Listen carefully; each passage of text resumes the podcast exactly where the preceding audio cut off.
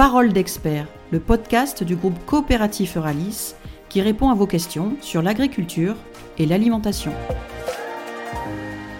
Bonjour et bienvenue dans ce podcast. Aujourd'hui avec Anaïs Labiel, nous allons parler du fort développement des circuits courts dans l'alimentation. Consommer local est désormais loin d'un simple phénomène de mode.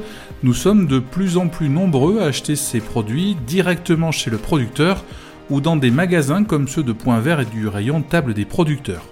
Nous allons en parler avec Olivier Chabat, responsable du développement des magasins Point Vert et notamment de la table des producteurs. Alors, première question Olivier, peut-on donner une définition précise du circuit court alimentaire? Alors le circuit court, euh, c'est en fait dans la distribution euh, le fait d'avoir maximum un intervenant entre le producteur et le consommateur. Euh, en version Euralis, les producteurs, ben, c'est des coopérateurs, c'est des adhérents et des clients. la proximité géographique, l'appartenance au territoire de la coopérative et surtout la qualité des produits sont les éléments centraux aujourd'hui de la marque Table des producteurs. Et pourquoi et quand Euralis euh, s'est lancé dans les circuits courts? Ça a commencé en 2012. Ça a commencé euh, au départ sur quatre magasins, euh, les points verts de l'Escar, de Morlas, de Coiraz et de Soumoulou. ça fait suite à, à l'arrivée dans le groupe de Copéval quelques années auparavant, car sur les magasins Copéval à l'époque, on trouvait des produits issus du territoire de Copéval. Euh, nous, si on s'est lancé là-dedans, c'est pour euh, deux raisons. Euh, la première raison, c'était la mission d'augmenter le revenu des agriculteurs. en valorisant leur production, en leur, permettant ou en leur ouvrant un réseau de distribution. La deuxième, c'est trouver une activité complémentaire à notre activité jardinerie, puisqu'elle était très saisonnière et ça nous a permis ainsi de lisser la fréquentation dans nos magasins sur, sur, sur l'année. Euh, pour ce faire, nous avons dédié dans nos magasins du personnel, euh, un emplacement, du matériel euh, à la présentation des produits et on a aussi décidé de faire vivre ce rayon toute l'année en étroite relation avec nos fournisseurs. qui sont globalement les, producteurs que l'on retrouve dans les, dans les magasins? Est-ce qu'il y a des, des, critères particuliers pour pouvoir vendre auprès de la table des producteurs? Nos fournisseurs, c'est d'abord nos adhérents c'est nos clients, ce sont des agriculteurs ou des artisans qui produisent sur le territoire de la coopérative. Euh, leur point commun, c'est qu'ils sont passionnés. Ils ont fait le choix de transformer et ainsi de mieux valoriser aussi leur production. Euh, les principaux critères, c'est la qualité, c'est la traçabilité, euh, c'est avant tout la promesse que nous, distributeurs, on fait aussi à nos clients. Euh, l'autre point, c'est qu'on euh, connaît tous nos producteurs individuellement. Euh, ils sont en contact avec les équipes de Ralis pour le conseil, pour l'approvisionnement, pour la distribution dans les magasins. et les échanges entre les équipes, la coopérative et les producteurs sont multiples. la relation humaine prend une dimension qui n'existe pas dans d'autres circuits de distribution.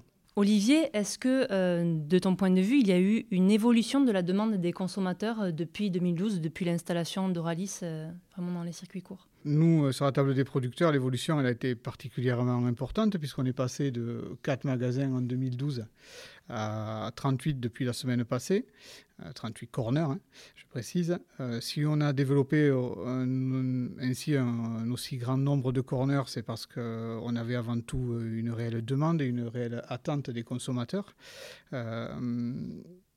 et des clients qui fréquentent nos magasins pour d'autres activités qui sont le jardin ou l'animalerie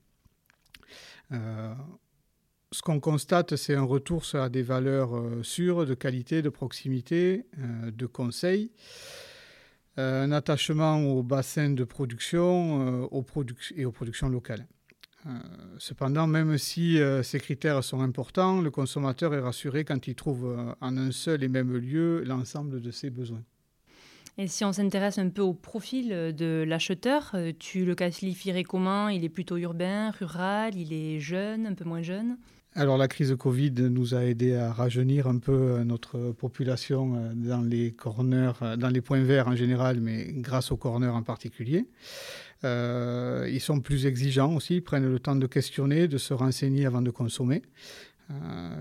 ils sont rassurés par l'accueil des services qui sont proposés en magasin, mais aussi par, je le disais, la production locale et, la possibilité d'associer le producteur au produit. L'implantation euh, chez Euralis des points verts, elle est plutôt, euh, rurale et urbaine. Euh, et on détient en fait peu de magasins en zone urbaine.